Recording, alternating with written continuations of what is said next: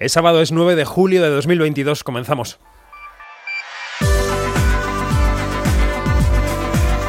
Quinótico. Cine, series y cultura audiovisual con David Martos. Onda Cero.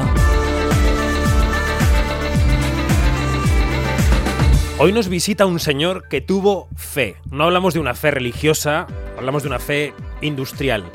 En plena pandemia, Santiago Segura dijo que él estrenaba Padre No hay más que uno, dos, y lo hizo. Y lo petó, lo petó muchísimo, y estrenó en pleno verano. Todo desaconsejaba aquella operación. Lo petó. El jueves que viene estrena la tercera parte de la saga familiar, vuelve a ser verano, y hoy viene aquí a contarnos si también tiene fe en Padre No hay más que uno, tres. Y en este Quinoticón, el programa de cine y series de Onda Cero, hablamos. de- bueno, hablamos. ¿De qué vamos a hablar? Del, del estreno de la semana, de Thor Love and Thunder, el gran estreno en cines del fin de semana. Marvel está echando el resto y quiere que entre las series y las pelis no les quitemos el ojo de encima. Lo analizamos todo y el resto de estrenos y las noticias durante los próximos 55 minutos de radio. Soy David Martos y esto es Quinótico. Quinótico. Onda Cero. Bueno, pues en la semana en la que además hemos perdido a James Caan, al gran actor James Caan, a ese Sonny Corleone mítico del Padrino, vamos a abrir el observatorio hablando de Thor, de la cuarta parte de Thor, de la fase 4 del UCM que siempre intentamos explicar aquí y que nunca nos sale. Observatorio. Quinótico. Observatorio en Bremen.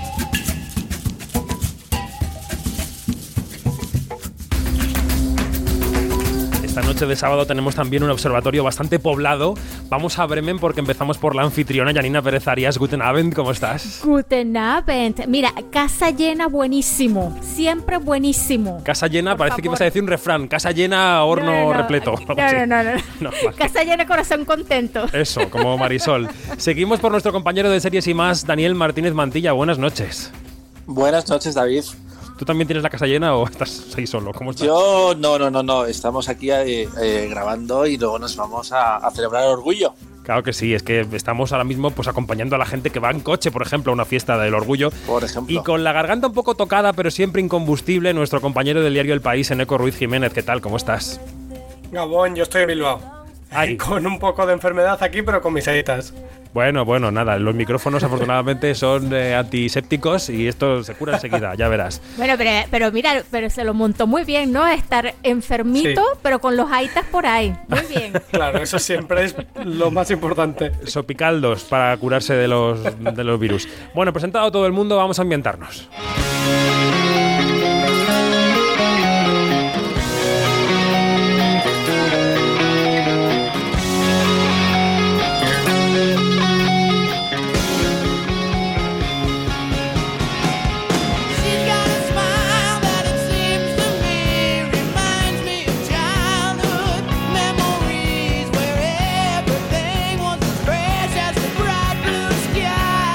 Guns N' Roses porque es una película esta de la que hablamos muy rockera, ¿eh? en lo musical y también en el contenido. Es una película netamente del señor Taika Waititi, que es el director, que se echa en brazos del gag, pero que en el fondo diría yo que se trata de una comedia romántica muy básica entre Chris Hemsworth y Natalie Portman. Jane.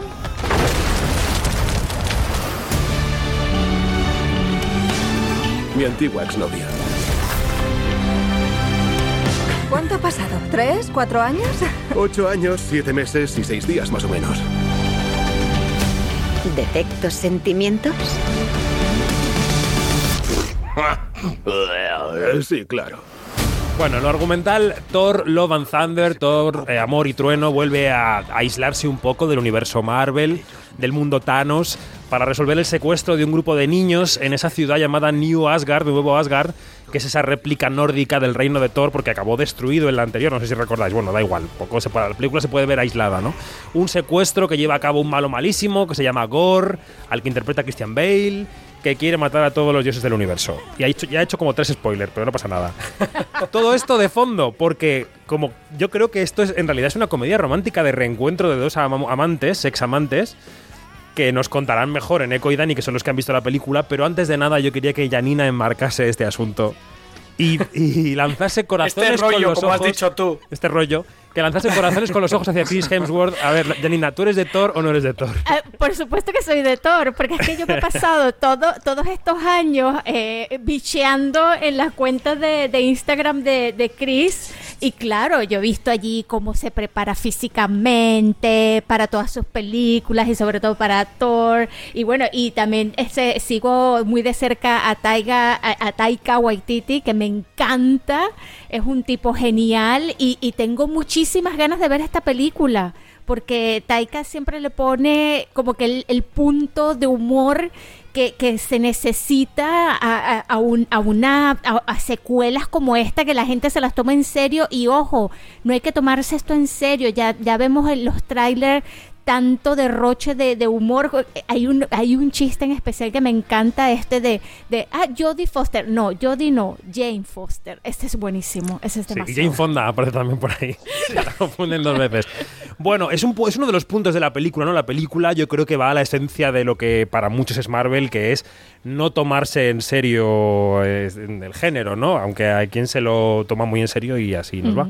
Bueno, aquí hay un consejo de sabios que te van a contar su opinión. Empezamos por Dani. Dani, ¿qué te ha parecido la película? Pues mira, David, a mí me gustó más que Ragnarok porque mm, yo iba un poco al revés del mundo y esto lo hablé con Eneco eh, fuera del pase. No entré demasiado porque me parecía que eran dos películas en una. Una, una comedia mm, canalla de aventuras y luego una película con un genocidio con Kate Blanchett súper desubicada. Y aquí de Sí. repente en Love and Thunder tenemos también un montón de elementos porque hay, hay cáncer, hay amor, hay exes, hay dioses. Otro spoiler. Hay, hay de Ah. todo, hay de todo. Y, y de repente a mí me da la sensación de que es una película mucho más orgánica y la, y- y la disfruté mucho. No me gusta tanto como le gusta a Taika Waititi porque él se hace muchas gracias. Él se encanta. Y se nota en la película y se nota en las entrevistas, que a mí me lo dijo de repente entre dos preguntas de, es que me encanta esta película. Y yo, pues me alegro, Taika. Bueno, ¿y qué más te contó? Cuéntanos alguna cosa más de la entrevista. ¿Qué te dijo? Eh, pues mira, al final, en el último momento, porque ya sabéis que estas entrevistas son muy cortas, le dije, eh, pues es que tengo muchas ganas de ver tu, tu siguiente película. Y me dio una cosa que ha sido eh, primicia, porque no se sabía que Next Gold Wings eh, se va a estrenar en 2023 finalmente, que es una película que se rodó antes de la pandemia y que todavía no se ha estrenado y que encima ha tenido que regrabar parte de, mm, de las escenas eh, porque salía Armie Hammer, recordemos, famoso caníbal, actor retirado. Bueno, bueno. Y está Will Arnett Lo ahora, que Dani, no se ¿eh? sabe. Si lo he dicho yo, lo he dicho yo. Ah, eh, presuntamente. Añadamos un presuntamente y así se puede decir todo. Y también me contó, por ejemplo, que él considera que estas películas se hacen en realidad en la postproducción, que lo que pasa en el rodaje, en la, en la fotografía principal que llaman ellos, es el 50%. El resto, el tono, por ejemplo, porque yo pregunté, porque me, me llamaba mucho la atención, el tono de sus películas, tan loco. Y dice, todo eso es montaje. Madre mía. De lo que has dicho me recuerda a dos noticias que ha dejado también la, un poco la semana. Eh, por un lado, mm, Taika Waititi ha dicho que de la- su película de Star Wars no sabe nada, o sea, no tiene ningún tipo de información. Y por no, otro ha lado, dicho que David Sí. que va, va a escribir seguramente este año y si todo va bien podría rodar el año que viene, pero que no hay nada Todo Es escrito. un deseo un poco al viento. Y la Sí, segunda, sí. como has mencionado a Armie Hammer, el presunto todo, me ha hecho mucha gracia que esta semana Variety publicaba una noticia que decía Armie Hammer no está trabajando como conserje en un hotel de las Islas Caimán. Porque se había, se había extendido el rumor. Claro, como está defenestrado del cine, tú imagínate que llegas a un hotel tipo de White Lotus y está allí Armie Hammer, de cuerpo presente.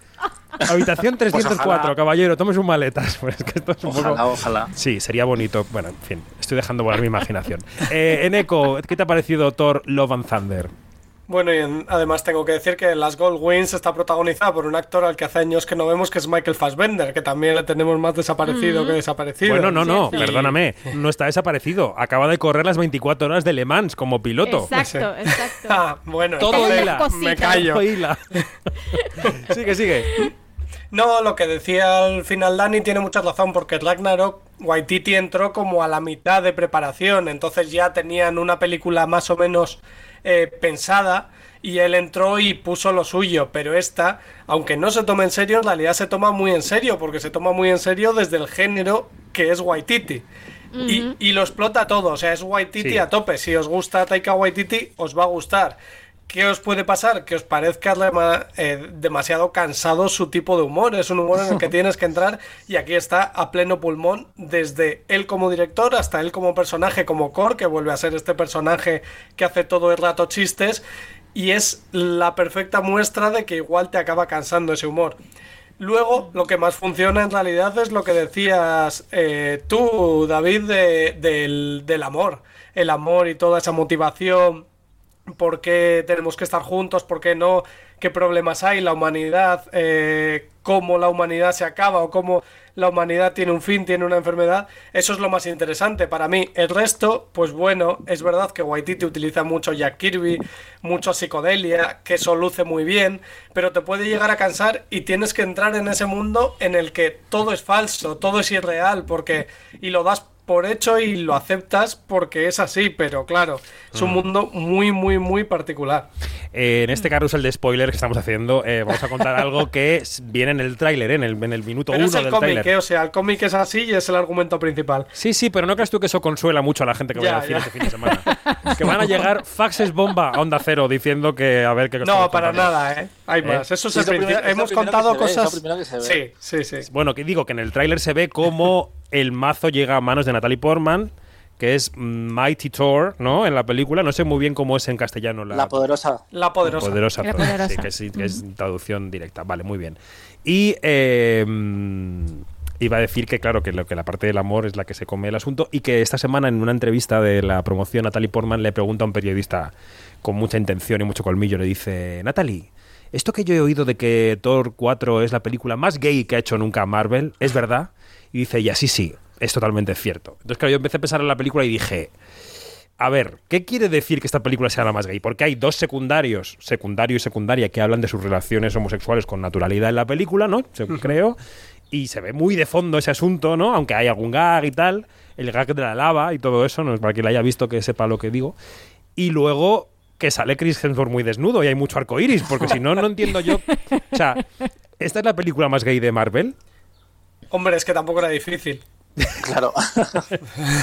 Ante la Eternals- comparación, pues sí. Eternals este año también Ah. eh, ha tenido un poco esa narrativa, pero yo creo que va por, por el sentido de que es una película como mucho más desenfadada y que la masculinidad que representa Taika Waititi en todas sus obras, lo hemos visto este año con Nuestra bandera significa muerte, es mucho más laxa, es mucho más desprejuiciada. Sí. Y eso sí que está presente en su versión de Thor. Sí, hay familias de todo tipo, podemos decir, ¿no? Que es lo que al Mm. final intenta mostrar, ya sea de amigos, ya sea de, de- Es que la familia es uno de los puntos centrales y de hecho es el punto central del villano. Sí. Un villano que a mí me interesa mucho, por cierto, porque su motivación también es muy interesante, que es matar a todos los dioses porque quiere venganza contra ellos, porque ellos dominan. Y oye, es un mensaje que también es bastante rompedor para Estados Unidos, ¿no? Lo que pasa que todo se diluye un poco en el humor de Waititi y en, y en querer ser PG-13, querer llegar para todos los públicos, pero al final ese foco sí que está de la familia. Luego hay una parte de la semana que es un poco marketingiana. Digo de la semana porque estamos en la semana del orgullo o posterior al Sí. orgullo en el resto de países. En Madrid está siendo ahora, que es el orgullo más grande del mundo. Pero es verdad que, que la maquinaria de la cultura mainstream se reserva los anuncios LGTB para la semana del orgullo. Hemos visto esa semana el primer Spider-Man gay en los cómics. Hemos visto esto de la película más gay tal. Hemos visto el estreno de la serie Bay- Baymax en, en Disney Plus, que también habla abiertamente de relaciones de familias diversas. Aunque es verdad que la gran releva- re- revelación gay de la semana ha sido Stranger Things. Y no sé si, si puedo hacer otro spoiler aquí, pero. Bueno, solo es un spoiler si has visto la serie con los ojos cerrados y eh, los oídos tapados. Porque es una cosa que sí ha estado muy bien contada a lo largo de los años por los Duther y solo faltaba que más o menos diera ese paso, que tampoco se da realmente. No, no, no. Pero Tímidamente- Se da para la audiencia. No, es interesante porque se da para la audiencia, pero no para los personajes. Bueno, es que ah, se nos olvida un poco que Will Byers realmente. Esto nos estamos yendo de tema, pero da igual. Eh, Will- se están sí. yendo completamente. Yo quiero saber más. Que sí, que sí, que vamos a volver, vamos a volver. Pero que Will Byers, el protagonista de Stranger Things, es el protagonista de Stranger Things. Que nos hemos ido con Eleven todos y la- el viaje de Eleven, pero el tipo al que secuestran, ¿no? Al principio es el tipo que Sí. al final, en una conversación muy sentida, sobre todo con su hermano, con Charlie Heaton en el último capítulo de la cuarta temporada. Eh, tiene una conversación que es más del 2022 que de los 80, que es donde está ambientada la serie. Pero bueno, Y los. Duffer que han dicho, por cierto, que Will va a salir mucho en la, en la siguiente temporada, en la última. Ojo, igual lo encuentra hasta novio. Venga, volvemos a Thor. Sí, que yo quería saber, yo quería Janina. saber el, el personaje de, de Tessa Thompson, este, qué tanto, qué tanto está desarrollado, qué, qué tanto más está desarrollado en esta, en esta secuela. ¿Quién quiere? Venga. Eneco. Pues poco, poco. Oh. o sea, a mí Sí. me, me- me habría gustado que le dieran un poco más de bola da para un personaje con serie, incluso lo que sea. Pero es verdad que ahí tiene una trama muy interesante que pasa de tapadillo y que es eh, cómo es ella como reina, ¿no? Que es una reina moderna, marketingiana. De hecho, han salido anuncios en la vida real, en nuestro mundo, en los que ella sale en una agencia de seguros y, y aparece como la reina Valkyria. Y, pero luego está poco desarrollado y está desdibujado precisamente por el otro secundario que es Core, que casi tiene más líneas de diálogo y casi conocemos más su vida que el de ella. Y es una pena, porque Tessa Thompson tiene un carisma tremendo. Sí. Lo del posible spin-off, por cierto, se lo pregunté yo a, a ella esta semana cuando hablamos y se hizo un poco la despistada, en plan, no sé de qué hablas, pero eh, sí que dijo que ahora considera que, hay, que está entrando gente muy interesante al UCM y citó, por ejemplo, a su amiga Nina da Costa, la directora de Candyman, que está haciendo ahora la secuela de Capitana Marvel, y dice que a ella le encanta interpretar a Valkyria y que si vienen otros directores, porque hasta ahora ya casi siempre ha trabajado con Taika, eh, pues seguramente está encantada de, de seguir haciendo al personaje. Pero es cierto que es un ejemplo, volviendo a lo que decías antes, de la representación LGTB, del sí pero no que hay, Sí. hay siempre en, en Disney, porque se habla en activo de que ella está superando la pérdida, y esto no es un spoiler porque pasa antes de la película, de la Sí. pérdida de una amante femenina, pero eso no se ve. Y recordemos que Tessa em, en la rueda, en la campaña promocional de Ragnarok eh, fue la que contó que el personaje era queer, que era bisexual, pero la película no aparecía en ninguna parte. Al final, esta secuela sí ha subrayado lo que ella ya había dicho, pero todavía hay que pelearlo todo mucho con, con Disney. Bueno, yo Sí, quería por hablar... ejemplo, pasó Venga, que su, dale. personaje, su personaje inspiró a un nuevo personaje en los cómics, porque Valkyria era rubia, blanca de toda la vida, y ahora la Valkyria de los cómics es como Tessa Thompson, de hecho es de otra dimensión, y en los cómics, por ejemplo, sí es abiertamente lesbiana, vamos, que eso sí que ha trascendido ahí, su personaje ha sido muy importante por esa representación, y es en otro medio donde de verdad se la ha desarrollado. Bueno, a quien esté escuchando Quinótico desde casa, desde el coche y que se esté viendo atropellado, atropellada por miles de nombres y de referencias y de series y de cómics, hay que decirle que Quinótico es un programa que intenta abrir puertas. Es como un pasillo largo con muchas puertas, abrimos todas y cada uno que entre por la que quiera, cuando quiera, que le suenen cosas que están ocurriendo en el audiovisual y para eso estamos. Y hablando de Marvel, yo quería volver al tema que tocábamos antes de las dos almas de Marvel, ¿no? Tiene una, un alma desenfadada y canalla y rockera, que su máxima expresión es este Thor 4 que se estrena ahora en los cines, que está desde ayer en la cartelera, y luego está el Marvel más grave, más serio, que habla eh, el, de Eternals, por ejemplo, o en cierta medida la historia de Wanda en Doctor Extraño, o, o parte de la historia de Miss Marvel, que está ahora en la serie, ¿no? En Disney Plus, que es una parte más grave, más seria. ¿Dónde se encuentra realmente el corazón de Marvel, chicos, chica? ¿En, en la parte seria, en la parte divertida? ¿Es una mezcla? ¿Van bamboleándose? ¿Qué veis? A ver. Pues yo veo que todo el mundo es un crítico al final. Y cuando va más a la parte desenfadada, siempre hay esas críticas de ya está Marvel con sus gracios eh, gra- gra- chistes, vaya, gracietas. ¿Las gracietas? Y, y cuando está en la parte oscura, esa parte que DC ha explotado más, con Batman, con ese Superman de Zack Snyder, eh, dándose buenas leches, por cierto, eh, dicen, ya está Marvel, que te- todo aburrido. Con Eternals pasó, por ejemplo, ¿no? Tuvo unas críticas tremendas porque no había chistes. Claro. Entonces... Marvel lo que hace es sacar un montón de material, un montón de películas, un montón de series cada año y, y cada una tiene un género distinto. Muchas veces no siguen un esquema pese a que se repita y cada vez menos y cada vez más el director eh, muestra su identidad como Chloe Zhao en Eternals o Taika Waititi o Sam Raimi. Entonces es difícil que sea una única cosa. No sé. yo- Es interesante Dani. eh, eh, que porque Sam Raimi le preguntaron durante la campaña de, de Doctor Extraño que hasta qué punto un director puede poner su, vera- su personalidad de verdad en, en la película, en sus películas, en, que es lo que se ha criticado durante años a, a Marvel. Y él dice que él realmente él pudo hacer lo, lo que quería siempre y cuando eh, respetara la historia dentro de unos márgenes que están diseñados por Kevin Feige y su equipo eh, y, y que te- mm, avanza según lo que tiene previsto para eh, la fase 4 y para el UCM en general, que después es cierto que tú ves eh, Doctor Extraño em, en el multiverso de la locura y tú dices, esto es una película de Sam Raimi y no solo porque salga Bruce Ca- eh, Campbell, pero es cierto que no siempre ha pasado en Marvel No. y sí está empezando a suceder más a menudo. De hecho, la- Pero claro- las cuatro películas de Thor son un buen ejemplo de ello. Porque podemos ver Sí. toda esa evolución de Marvel desde la primera de Kenneth Branagh, luego Alan Taylor, que, que hizo la nada, que no tenía ni personalidad ni- estilo, y luego llegó un estilo propio, que te puede gustar más o menos, pero es un estilo. Yanni. Que claro, que eso era lo que yo le- les quería preguntar a ustedes, ¿no? Que cómo, que, que si esta, este, encontrar el punto de la, identi- de la identidad, de darle identidad a cada película según el director eh, que la esté dirigiendo, es algo, digamos, que, que creen que va a perdurar, eh, que creen que toda, si todavía se está calibrando, si todavía se está puliendo, o si se van a quedar en este punto y de allí no van a avanzar más.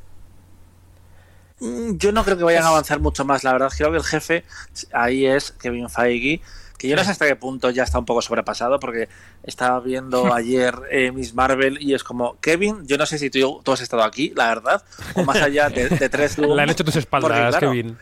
No, es que está haciendo muchas series y muchas películas a la vez y no sé hasta dónde llega.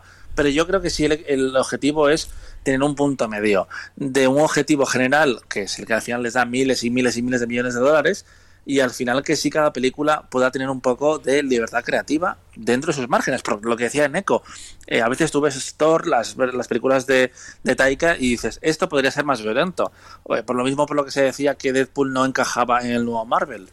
Ese problema sí que está ahí. Y, Sí, y no sí, veis sí, un divorcio claramente. y no veis un divorcio entre las series y las películas viniendo hacia Sí. nosotros en el futuro en el sentido de bueno las películas tienen que ser película tienen que ser productos que congreguen a muchísima gente para que sean rentables tienen que ser mucho más abiertas y las series en el fondo pueden ser un poco más de nicho y, y apelar más al alma del fan fan de póster de Marvel no lo sé No sé si tanto eso como lo de la personalidad precisamente que decíamos. Yo creo que las series sí que tienen mucha menos personalidad y están de momento hechas mucho más a reglón, a cajón, para, para contentar a- más que a un fan, a un público concreto. O sea, vamos a por Miss Marvel, vamos a contar esta historia de una niña musulmana, una historia de instituto que luego se ha convertido en otra cosa, pero bueno, vamos a por Loki porque Loki tiene muchos fans y entonces vamos a por ellos, pero son esos en concreto, no los fans de, del universo Marvel muy locos, o sea, van por cosas concretas y luego es verdad que las series les falta para mí de momento, salvo WandaVision, una gran personalidad y una gran apuesta y una gran motivación. a que mí te Loki me gustó mucho que- también ¿eh? me parece que está muy bien armadita a mí Sí, personalmente puede ser. Sí, de todas las que hay luego, además, Claro, ha quedado como claro. por encima. Chicos, eh, eh, re- re- regresando a, a Thor, este, mm, esto que, claro, tú ves a Thor y ves ahora a la poderosa Thor y te preguntas quién tiene el poder, quién tiene al final el verdadero poder, esa es una cosa. Y la otra cosa es, ¿qué posibilidades tien- ven ustedes en que se tome a la poderosa Thor para hacerle un, un spin-off o para hacerle una, una, digamos, unas películas a ella, porque claro, yo quiero saber cómo ha sido el- el- la evolución de estos siete años, tres días, cuatro noches y 24 horas de esta mujer. No, no creo, creo que no quieres saberlo en este caso, que, No. eh, que es mejor que lo descubras viendo la película, pero yo sí puedo decir una cosa de Natalie Portman en esta película, y es que celebro que por primera vez parezca que está despierta en una película de Marvel, porque debe llevar cuatro o cinco y siempre estaba en piloto automático totalmente, porque la saga nunca supo muy bien qué hacer con Jane Foster, y aquí sí tiene una personalidad mucho más interesante y un conflicto potente. Tenemos, Sí. eh, que siento cortar esa conversación tan, tan interesante, eso. Neko, pero es que tenemos solamente dos minutos más eh, y te había encargado a ti eh, ver cómo estamos en el universo Sí. Marvel, en el UCM fase 4. Eh, rápidamente, Uf. ¿dó- ¿dónde estamos y qué es lo próximo y coordenadas? Vale, a ver, eh, muchas series, muchas películas, eso ya lo sabemos, ¿no? Es verdad que en dos semanas es la Comic Con, entonces ahí tendremos las coordenadas buenas, pero de momento que sabemos, en noviembre llega Black Panther, Wakanda Forever, que va a ser eh, la despedida de Chadwick Boseman, que ya no aparece, y va a ser la presentación de un nuevo superhéroe de los más míticos de Marvel, que es Namor, que es el mexicano Enoch Huertas. Eh, luego ya en 2023 llegará Ant-Man y la avispa, Quantum Manía, que es la tercera película de Ant-Man, con muchos viajes en el tiempo, Kang, al que vimos en Loki, y Bill Murray, entre otros.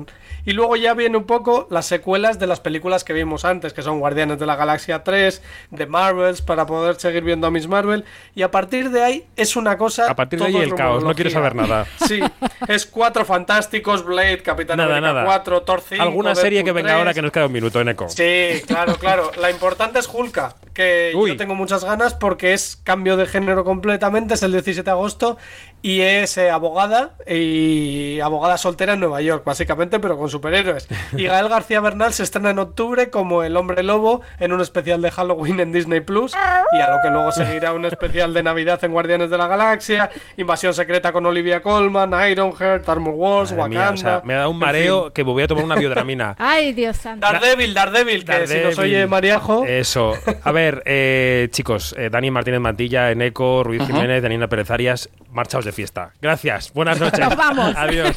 Vamos con las noticias, chao. Quinótico. Lo que tienes que saber. Qué pena me ha dado cortar la charla sobre Marvel, pero es que venía con las noticias bajo el brazo Iñaki Mayora. Buenas noches. Buenas noches, David, ¿qué tal estás? Siempre cortando el rollo, ¿eh? pero bueno, hay que hacerlo. Bueno, Ya está. Esta semana, Thor Love and Thunder, de la que habíamos hablado hace un minutillo en el observatorio, amenaza con arrearle con el mazo a la taquilla y ponerla patas arriba, pero nosotros vamos a leer la fotografía justo antes de Thor. ¿Cómo ha quedado la cosa en la taquilla hasta el pasado jueves, Iñaki? Bueno, en Estados Unidos han tenido fin de largo con el 4th of July de Estados Unidos y los Minions pues han llegado muy fuerte a taquilla con 123 millones de recaudados solo en el fin de semana. Le sigue Top Gun Maverick eh, con unas cifras increíbles todavía, 32 millones más para la cinta de Cruise y Elvis, Jurassic World y The Black Phone cierran la lista. Destacar que por segunda semana consecutiva las cinco películas del top 5 recuperan los superan los 10 millones de dólares en Estados Unidos, lo cual es buenísima señal. Bueno, ¿y en España qué ha pasado? Y en España, pues hay varios cambios respecto a la semana pasada, pero volvemos a ser fiel reflejo de lo que pasa en Estados Unidos, pero con diferente orden. Los Minions, el origen de Gru, se ha estrenado por todo lo alto, con más de 3,5 millones recaudados en el fin de semana, y empieza su andadura en la cabeza de la lista. Le siguen algunos conocidos, como son Jurassic World Dominion, que no baja ni queriendo, y bueno, pues que ha sumado pues algo más de 800.000 este fin de semana, y Elvis se mantiene tercero en la lista, al igual que The Black Phone, que va el cuarto. Y en quinto lugar encontramos a Top Gun, Maverick, que, no sigue baja. cosechando buenos números, que no baja. Y la caída más importante, pues Lightyear, que pasa de segunda a sexta posición. Bueno, la película familiar de la semana ha sido Los Minions, claro. Bueno, esta semana hemos sabido que uno de los grandes eh, directores de nuestro país, que ha firmado obras maestras, pero que ha sido muy poco prolífico, pues va a rodar otra vez. Es Víctor Erice, Iñaki. Creo que esta es la noticia que nadie se esperaba esta verdad. semana, ¿no? Que Víctor Erice pues, vuelve 30 años después de El Sol del Membrillo con este nuevo film que se llamará Cerrar los Ojos y lo hemos sabido pues gracias a que las ayudas de Canal Sur, de la televisión autonómica, pues han desvelado que Erice pues, va a rodar este, este nuevo film y que tendrá como protagonistas a José Coronado y María León. Una gran noticia para nuestro cine, aunque bueno, pues tendremos que esperar hasta 2023 para poder disfrutarla. Aún así, toda una noticia para los que somos más cinéfilos y que bueno, pues hemos recibido con los brazos abiertos que un cineasta tan reconocido pues haya decidido, entre comillas, volver. Claro. También ha sido uno de los temas de la semana, lo comentábamos antes, la profundidad de las escenas de cierto personaje de Will Byers en Stranger Things, al reconocer de, de aquella manera su orientación sexual en el final de la cuarta temporada. Bueno, pues los hermanos Duffer, los creadores de Stranger Things, tienen ya nuevo proyecto.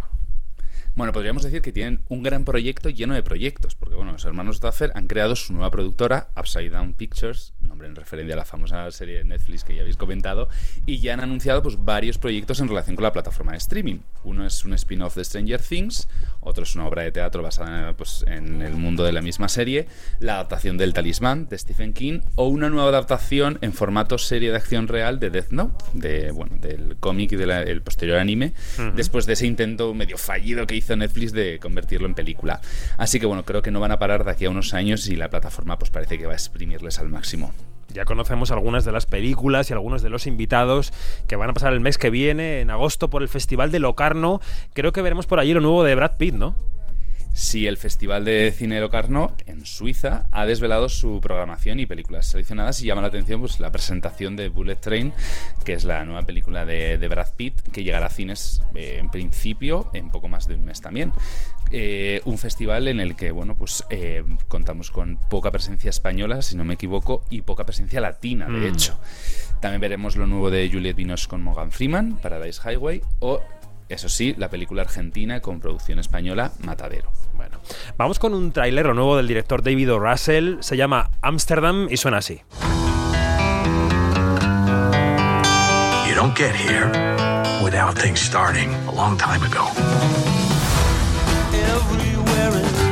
So, two soldiers and a nurse found ourselves in Amsterdam. ¿Qué es Amsterdam y cuándo podremos verla, Mayora? Amsterdam es la nueva película de David. Russell después de Joy y que llega a los cines españoles el 4 de noviembre, si todo va bien. La describen como una epopeya romántica sobre tres amigos que se ven envueltos en una de las tramas secretas más impactantes de la historia de Estados Unidos. Y bueno, que tiene una gran parte de realidad que también van a mezclar con, con partes de ficción. Lo llamativo, como siempre en las películas de Russell, es el reparto. Christian Bale, Margot Robbie, John David Washington, Anya Taylor-Joy, Chris Rock, Michael Shannon, Mike Myers, Robert. De Niro, Taylor Swift, Rami Malek o Zoe Saldana entre ellos. Veremos si repite éxitos de la gran estafa americana o el lado bueno de las cosas y si no hay polémicas en torno al director, que siempre. Sí. Ya hemos contado aquí que Netflix está examinando y está reevaluando su estrategia de producción después de la última bajada de suscriptores, que tuvo una fuga el último trimestre, y en el contexto económico actual que no es fácil, ¿no? Pues hablemos también de HBO Max, porque esa fusión de grandísimas empresas de Discovery y de Warner Media, que es la casa madre de HBO, va teniendo consecuencias en Europa y en la producción, ¿no, Iñaki?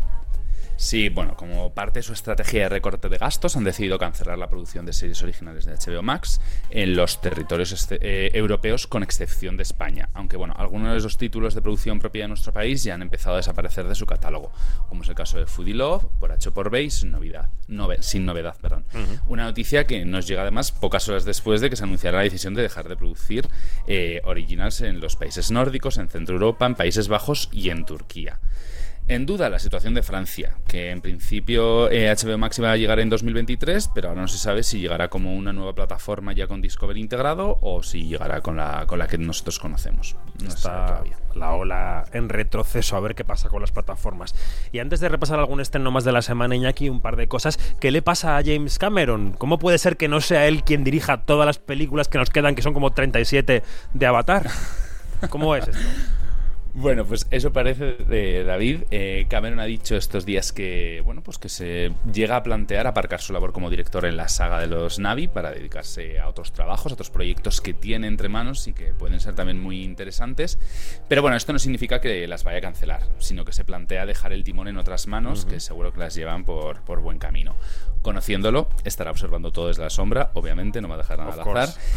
Pero de momento nos toca disfrutar de Avatar 2, que llega este 16 de diciembre y a la que muchos, me incluyo, tenemos muchísimas ganas. Bueno, y ya tenemos película de inauguración para el próximo Festival de San Sebastián. Sí, en este 2022 celebra su 70 aniversario y será Modelo 77 de Alberto Rodríguez, una cinta con Miguel Herrán y Javier Gutiérrez, que está ambientada en la cárcel modelo de Barcelona durante los años de la transición y suena así. Quiero poner una denuncia a la dirección de la cárcel. Son 300 pesetas. Es lo que cuesta la democracia. ¿Tienes el dinero? No. No hay democracia. Alberto Rodríguez, ¿qué tal? Buenas noches. ¿Qué hay? Buenas noches. ¿Cómo estás? ¿Cómo, ¿Cómo te ha sentado esta semana el anuncio de que tu película va a abrir San Sebastián? Ah, pues me- muy bien, muy contento con la, la idea y la verdad, deseando que llegue al público, que esta es una película que empezamos a pensar hace muchos años y, y por fin se ha terminado. Y no se me ocurre mejor sitio que San Sebastián para, para, que el- para estrenarla, vaya. Parece mentira que nuestro cine nunca se hubiera ocupado eh, tan, tan centralmente de la, modelo de Barcelona, ¿no?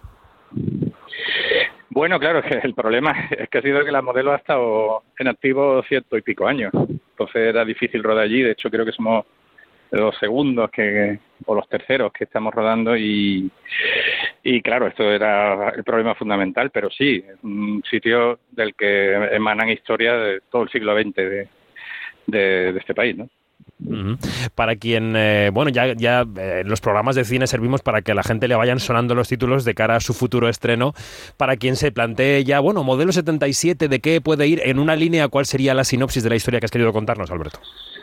Bueno, eh, eh, un poco es la, es la historia de Copel, que es un, o Copel, que es un- una especie de sindicato de presos que se organizó en las cárceles, eh, que pretendía eh, que hubiera una amnistía total de todos los presos que se encontraban en la transición dentro de la cárcel, porque pensaban que si el país empezaba de nuevo, ellos tenían también derecho a hacerlo. O sea, los presos que habían sido juzgados, digamos, por unos tribunales eh, franquistas, ¿no? Y este es un poco el argumento. Ellos se unieron, eh, consiguieron no solo unir a, a cárceles enteras, sino unir a cárceles de todo el país, vamos. Eh, amotinar 14 cárceles, por ejemplo, el mismo día y cosas por el estilo. Todo para defender eh, lo que ellos pretendían que fuera una solución justa a, a- a sus condenas, ¿no? En ese momento. Así que un poco de lo que va es de eso, o sea, de, de la lucha por la justicia de los llamados presos eh, sociales. Muy bien. Pues Alberto, deseando verla, queríamos solamente llamarte para darte la enhorabuena por esa selección eh, fuera de concurso para abrir San Sebastián. Y nada, que pases buen verano y que descanses, ¿eh? que nos veremos allí en San Sebastián. Pues muchas gracias y allí nos veremos. Gracias, un abrazo. Esta es mi celda. Y aquí se hace lo que yo digo. ¿Estamos? ¿Qué quiere? Un motín. Quiero salir de aquí. Bueno, queríamos saludar a Alberto Rodríguez y ya que estás aquí, Iñaki, eh, repasamos algún estreno más de la semana, ¿te parece? Quinótico, lo que se estrena. Nombre. Sasun Siegfried. Rango. Alférez. Enfermedad. Tuve una especie de colapso. Tú con los fantasmas de los soldados caídos y yo en el campo donde batallan los hombres. Vamos a empezar el repaso al resto de estrenos de la semana por Benediction, que es una película del veterano Terence Davis que pasó justamente por el Festival de San Sebastián, Iñaki. Sí, cuenta la historia de un poeta y ex soldado que después de la Primera Guerra Mundial intenta mantener una posición antibelicista y luchar por vivir por, eh, con libertad sus relaciones sexuales y amorosas. Está protagonizada por el actor Jack Lowden, al que hemos visto, por ejemplo, en Dunkerque, de Christopher Nolan. Esto es Benediction, otra película de director consagrado que llega a los cines, que llegó ayer viernes, está firmada por el francés Robert Guédiguian y se llama Mali Twist. Elles te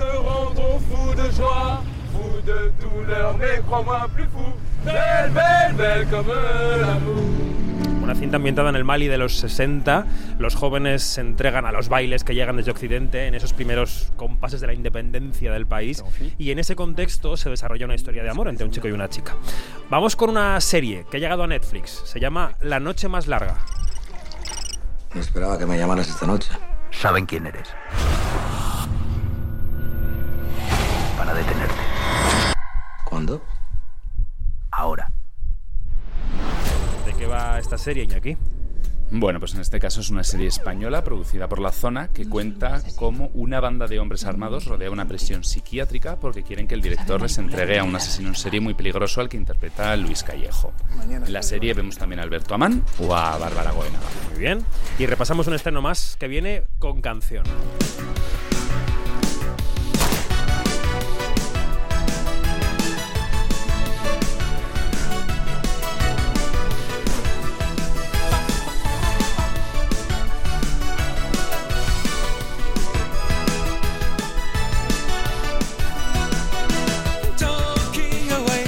De Take On Me, Iñaki, ¿te gusta la canción? ¿La has bailado en algún sarao nocturno?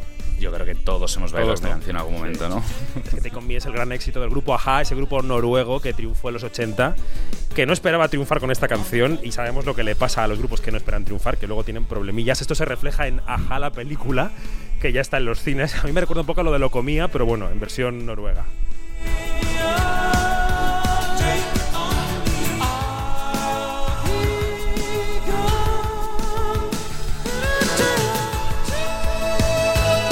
Bueno, Iñaki, pues te despido ya que estoy viendo ahí al otro lado del cristal a Santiago Segura, que se ha venido esta noche a la radio. Así que nada, Muy buena bien. noche de sábado de orgullo, ¿eh? Hasta la semana que viene. Venga, te dejo en buena compañía. Hasta luego.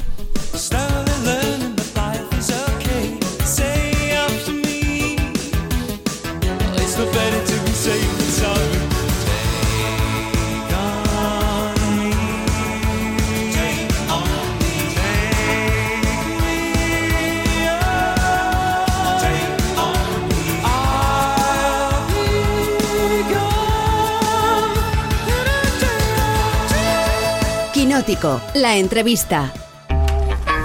Dani. Hay que llamar antes de entrar. ¿Qué estabais haciendo? Durmiendo. ¿Uno encima del otro? Si os gusta dormir así, poned literas como nosotros. ¡Feliz Navidad a todos! Para Nochebuena somos los seis niños, nosotros dos, mi suegra, mi padre, Carmen, Paco. ¿Pero qué pasa, suegro? Oye, que no tengo papel, ¿me puedes traer? Este año tenemos hasta caganet. Más os vale que os portéis bien, ¿eh? Bueno, así suena Padre No hay más que uno 3, el estreno navideño de este mes de julio. Es así, Navidad en julio, llega a los cines el próximo jueves 14. Y al estudio de Onda Cero se ha venido esta noche su director y protagonista, que es Santiago Segura. Buenas noches. ¿Cómo estamos? ¿Qué tal? Estoy muy feliz de estar aquí y, y qué mejor forma de pasar un sábado de noche que, que en tu compañía. Has pasado la semana en la 3 media, ¿eh? Totalmente. Es que eh, yo, eh, yo creo que es la película por un pasillo y más- estaba Santiago en algún sitio de A3 más media. promocionada. Esto de la voz Kids, ah, me falta ir al tiempo, que creo que era la semana que viene. Ojo. Sí, sí, sí. Brasero es muy crack, ¿eh? Brasero es muy simpático, por eso voy a ir, porque me cuelo y seguro no me dice nada. Además, pues eso, recomendaré que si quieren saber qué tiempo va a hacer, vayan a una sala de cine que ahí lo tienen claro, porque si no, si estás fuera o te cae 40 grados o una tormenta tropical. O el pedrisco, Como, la claro. semana pasada, que digo, ¿pero esto qué es? Estamos ya, pues eso, dice, el que dice que no hay cambio climático, yo creo que está un poquito... Para allá, sí. Eh, comenzaba este programa hace ya unos 40 minutos diciendo, hoy nos visita un señor que tuvo fe. Yo decía, no hablamos de una fe religiosa, hablamos de una fe industrial, porque cuando caían chuzos de punta en lo audiovisual, cuando estábamos en lo más duro de la pandemia, eh, Santiago Segura dijo que él estrenaba y en cines, y encima le fue muy bien. Entonces, mm, visto desde la distancia del, del 2022, que ahora pues, eh, los cines están abiertos, la gente está volviendo poco a poco a los Hmm. cines, aquello fue una temeridad. No sé, lo- de todo lo que has dicho, lo que más me ha gustado es que hayas dicho que soy un señor. Me, me encanta. Pues como yo voy a todos sitios con mi gorrita y mi pantalón corto, me creo que soy un boy scout. Doy algo fe, O sea, así viene, soy- así viene. Que soy un muchacho y no, soy un señor. Qué triste.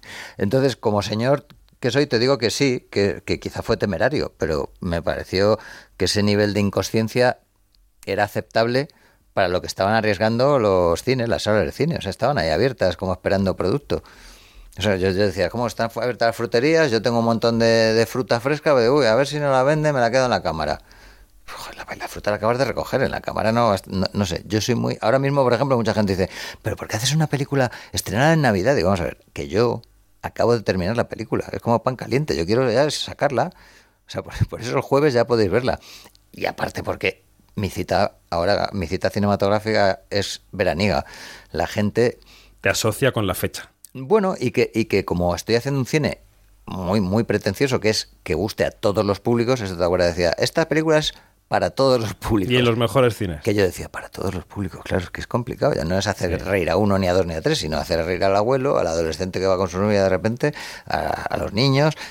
Entonces, eh, la familia, ¿cuánto- ¿cuándo tiene más tiempo? Pues cuando los niños tienen las vacaciones escolares los sobrinitos, tal, o sea, que yo creo que es un, es un, es un momento perfecto el verano para ir al cine. Yo, yo de niño, mira que he ido al cine, he sido cinéfilo, pero no sé por qué el cine de verano, entonces eso me, me motivaba más aún.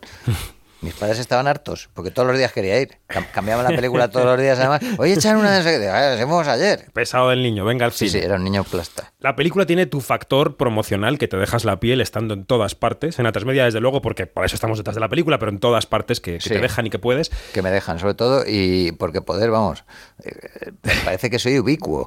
Y la gente dice, pero qué pesado. Digo, mira, me gustaría mucho más hacer como las grandes superproducciones americanas.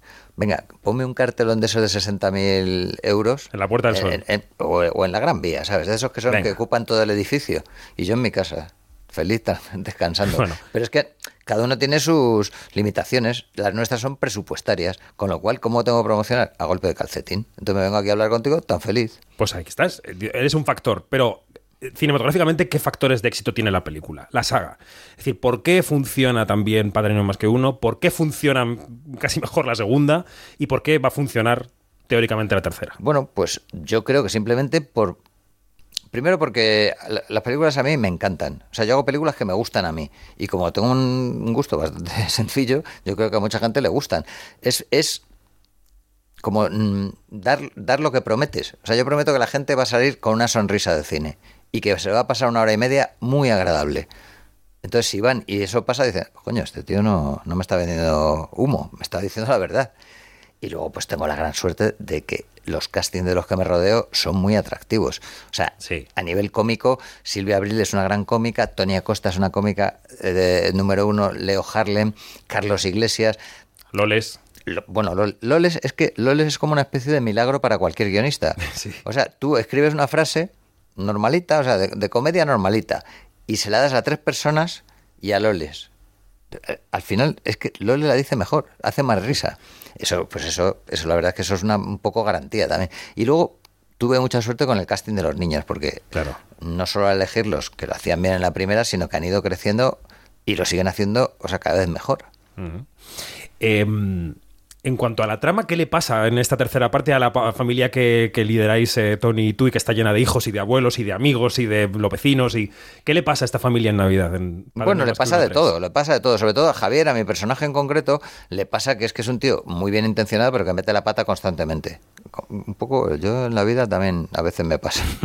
que, que no siempre eres tan hábil y lo haces todo bien. Entonces, él se agobia mucho porque viene su suegro, que está muy deprimido, y entonces el padre de Tony Acosta en la película, que es Carlos. Iglesias, pero que yo no lo aguanto porque es muy pesado, es un tío muy llorón y tal, y me cae mal. Y encima, mi hija mayor, su novio, casi como que le hemos adoptado, o sea, que está todo el día en casa. Digo, pero este tío que hace en casa, que es el cejas. Que- que si tú te ríes porque dices, si tengo una hija y se va con el cejas, igual no me hace mucha gracia. Bueno, con el cejas, que es un chaval encantador, pero con el personaje Bueno, con que hace ocho, que además, sí, con su cosa, pero vamos, que el cejas tiene a lo mejor 15 tatuajes y en la película tiene 35, o sea que le hemos un poquito, hemos acentuado lo- lo- las cosas que pueden agradar a un padre del cejas, pues lo hemos acentuado. Entonces a mí me, me- yo estoy súper irritado. Entonces hago unas triquiñuelas para que mi hija de alguna forma abandone a su novio, o sea, lo deje. Y cuando Ah. lo consigo me doy cuenta que la cosa puede ir a peor, porque me dice, realmente es que tenías razón, papá. Yo, el tipo de hombre que me gusta es este. Y le enseña una foto de Big Bambini, que es un trapero que, Sí, sí. que, que interpreta a Omar Montes. Entonces, claro, mm, el susto es mayor, porque Omar no solo es igual de tatuado que, que, que el Cejas, sino que encima tiene como 15 años más. Entonces ya, si tu El hija se padre va con- colapsa, claramente. No te dice nadie que no, Santiago. ¿O sí? ¿O ahí no es que no puedes contar, pero que te han dicho no? Pero no te refieres a... Ah, que tú ibas, Omar, vente a hacer un papel a mi película y te dice que sí. No, no, no. En general, tengo la gran suerte de que intento contar, o sea, soy muy realista. Son gente que simpatizo con ellos, que ellos simpatizan conmigo, que son amiguetes, que me caen bien, que yo les caigo bien a ellos, que les gustan las películas. Entonces, yo me lo intento hacer fácil, porque ya bastante difícil es la vida y el cine, como para encima digo, no, quiero a este actor que es de que le he No visto. ha sido a Tom Cruise a, a- ofrecerle ser. Pues mira, y Tom sería de los que no me importaría trabajar con él porque me cae muy bien y nos y llevamos os bien. conocéis, claro. Nos conocemos y además es que le adoro por eso, porque después de conocernos y a los cuatro años se acordaba de mi nombre. Y cada vez que... Es que es muy pro, eh, Tom. No, no, pero un pro absoluto. Sí, sí, sí. O sea, que está hablando co- contigo y te está mirando a los ojos como si le interesara. O sea, que conmigo estuvo media, media hora hablando, mirando, y diciendo, sí, sí. Bueno, la verdad es que nuestra entrada fue ma- magnífica. Ella- Me lo presentó Penélope cuando era, era en novios. y Mm, hace ya tiempo de eso, Hace entonces. mucho tiempo. Bueno, eh, te digo, en, Ve- conca- 20 años, en concreto, 25 años. 20 años. Sí. Porque yo, era el 2001, yo acababa de Vanilla hacer Sky. Torrente 2. Claro. Él, él, estaba de noviete y tal, y él había estrenado Misión Imposible 2. Mm. Y ya la había estrenado. Y entonces había sacado uno- unos pósters que era él, como así con cara de velocidad, un fondo naranja así, y él como con un corte en la cara sangrando un poquito, ¿no? Pues ya, Misión Imposible 2. Tal. Y yo me hizo gracia el póster y dije, voy a, voy a hacer uno con Torrente. Y lo hice igual, o sea, era dibujado, con, o sea, era eh, ti- tipo realista, y llevaba un corte en la cara también Torrente. Lo que pasa es que Torrente llevaba en la mano una maquinilla de afeitar, ¿no? Iba así como también como, co- como corriendo. Entonces, lo tenía en el coche, las, las postales, y digo, te voy a enseñar una cosa, Tom. Y fue un Flipó Tom. y claro. llegué, no, no, el tío se descojonaba, dice, dice, o sea, después de reírse un rato, dice, te voy a demandar. Dice, me ha hecho mucha gracia, pero te voy a demandar. Te tiemblan las piernas. Un poquito, porque luego se reía así, esa risa como de, Sí, de estrella. de Hollywood, pero mis canillas temblaban así, mis, mis rodillas, además, como yo era como una especie de albóndiga con dos palillos. Por las el rodaje. piernas siempre las tengo, no, porque era gordo, o sea, Ah, vale. con torrente, entonces hacía clic, clic, clic, clic, clic. No, pero muy simpático. Luego una vez en Los Ángeles me, me enseñó que yo no tenía ni idea de jugar al voleibol, o sea, cosas, cosas que digo, qué bonito. eh, Oye, eres- codear- codearse con las estrellas. Eres un poco. Te va- me vas a cuestionar la, meta- la comparación, pero eres un poco el Tom Cruise español. en el sentido de que él ha defendido a capa y espada que Top Gun Maverick acabara en una sala y que no fuera una plataforma, y tú estás un poco en esa misma batalla. Bueno, mira, mira si he llegado a ese punto, que es que en- delante de Top Gun sale Tom de Tom Cruise y dice, hola, soy Tom Cruise, quiero agradeceros que hayáis venido a ver esta película en una sala de cine, porque es una experiencia diferente y tal. Muchas gracias. Y yo lo vi y dije, joder, Qué buena idea. Qué buena idea. Y entonces en mi película salgo yo y digo, hola, soy Santiago Segura. Muchas gracias por venir a una sala de cine. Esta experiencia, lo, lo mismo, y luego lo que pasa que yo luego digo, digo, os preguntaréis que a qué viene esto. Digo, es que se lo he visto a Tom Cruise en Top Gun y digo, pues yo, yo también. Y ese es el principio de la película. ¿Qué te parece? O sea que sí, tienes razón. un- soy el Tom Cruise español. Un poquito más de pelo y ya sé, vamos. Ya está. Eres más joven que Tom Cruise también, eso es así. Calla, calla. Que soy más joven que Tom Cruise y más joven que Brad Pitt. Pero, pero, pero, está, pero, ¿de qué me ahí, sirve? Claro. Dejémoslo ahí. Yo soy que- más joven que ellos también y tampoco lo ¿Y qué, y parece. qué te parece? Claro. Que, claro. Eh, hay mucha gente últimamente que, a la que yo escucho frivolizar en cierto sentido con la desaparición de los cines, como si no fuera para tanto, como si ya tenemos las plataformas y la gente hace películas, las vemos ahí y no pasa nada. Y yo creo que no acaban de comprender que con la muerte de los cines muere parte de la posibilidad de que las películas que ven en plataformas existan, porque muere la industria. No sé cómo lo ves tú. Bueno, no, yo, yo intento ser optimista. Yo creo que, que el cine ha estado tocado de muerte muchas veces. La más, la más grave que, que yo, que yo tenga noción es cuando, cuando nació la televisión. De repente estaban metiendo un aparato con películas en las casas. O sea, la industria de Hollywood dijo, ya está, estamos muertos. La gente para qué va a salir de casa si le ponen las películas en casa con la televisión, los primeros aparatos de televisión. Pero claro, ellos dijeron, no, no, vamos a crear el Technicolor y el cinemascope. Y entonces ibas al cine y que te cagaba, porque era, veías Lawrence de Arabia o veías Gigantes. Horizontes de grandeza.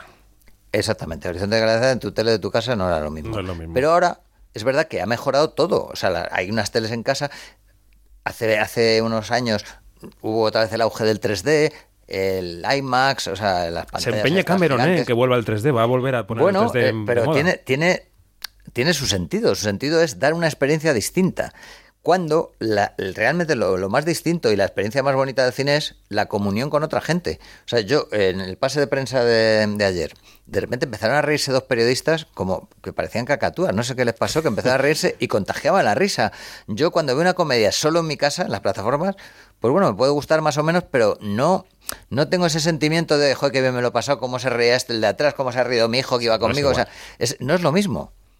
Entonces, es, es tan bonito lo de compartir, compartir esa experiencia, decir, jo, esta- estoy, me he reído de lo mismo que estas 500 personas, o me he asustado al mismo tiempo cuando las películas de terror ¡ah! que se agarran todos. eh, yo, vamos, en mis tiempos lo, lo suyo era ir con, con tu novia que fuera asustadiza, se te agarraba así y tal, te sentías como que la protegías. O sea, eran, la verdad es que era una, una opción de ocio estrella. Y ahora no. O sea, la, la opción de ir al cine no es la opción de ocio estrella, es una cosa terciaria o, o cuaternaria. Y es una pena porque la experiencia es muy bonita. Yo, yo soy, de, vamos, gran fan de los cines y defensor a muerte. No, no, aquí también, desde luego, pero en este contexto de precios al alza en los que la gente está mirando mucho en qué gasta, aunque luego podamos cuestionar en qué gasta, y si me- vemos en qué gasta, a lo mejor gasta en cosas que Yo lo son entiendo más caras y, que el y digo a la gente que ahorre si quiere, pero si solo puede ver una película este verano, que vea la mía. Se lo Vale, digo. más que uno tres el 14 de julio en cines, pero quiero decir que habrá que darles buenas razones para ir al cine. Yo se las doy. O sea, no van a salir más felices de mi película de lo que entren. Insisto, es muy pretencioso querer entretener a todos los públicos, pero yo, por, por lo que he visto con la película hasta ahora, eh, con esta película lo he logrado. Así que, por, por favor, chicos, si queréis olvidar vuestros problemas y preocupaciones y el calor que está haciendo, pues eh, acercaros a ver mi película. Padre no hay más que uno, tres, 14 de julio, como ha dicho el amiguete. Pues Santiago, seguro ha sido un placer que te vengas a la radio esta noche de sábado. Creo que no hemos dicho ni el nombre de la película ni la fecha, Ni la si quieres fecha, recordarlo. La fecha, pues, sí, 14 de julio. Padre, no hay más que uno, tres. ¿Hace falta haber visto las otras dos? No, no es necesario. ¿Hace falta ir con sobrinos o con niños? No, porque como no es de dibujos no vas a pasar vergüenza, ¿no? Lo vas a pasar bien. Realmente, eh, si alguien no se siente satisfecho, eh, no voy a devolverles el importe de la entrada, pero pueden eh, insultarme. no ir a la cuarta. Pueden insultarme en redes. Que ya lo, Ah. lo hace mucha gente sin ir, o sea que... Se perderá en, la- en el mar como lágrimas. Esa en el mar, esa- tú lo has dicho. Qué, qué bonita cita de Sí, Runner. sí, sí, sí. Santiago, gracias. Un placer, de verdad. Muchas gracias. Chao.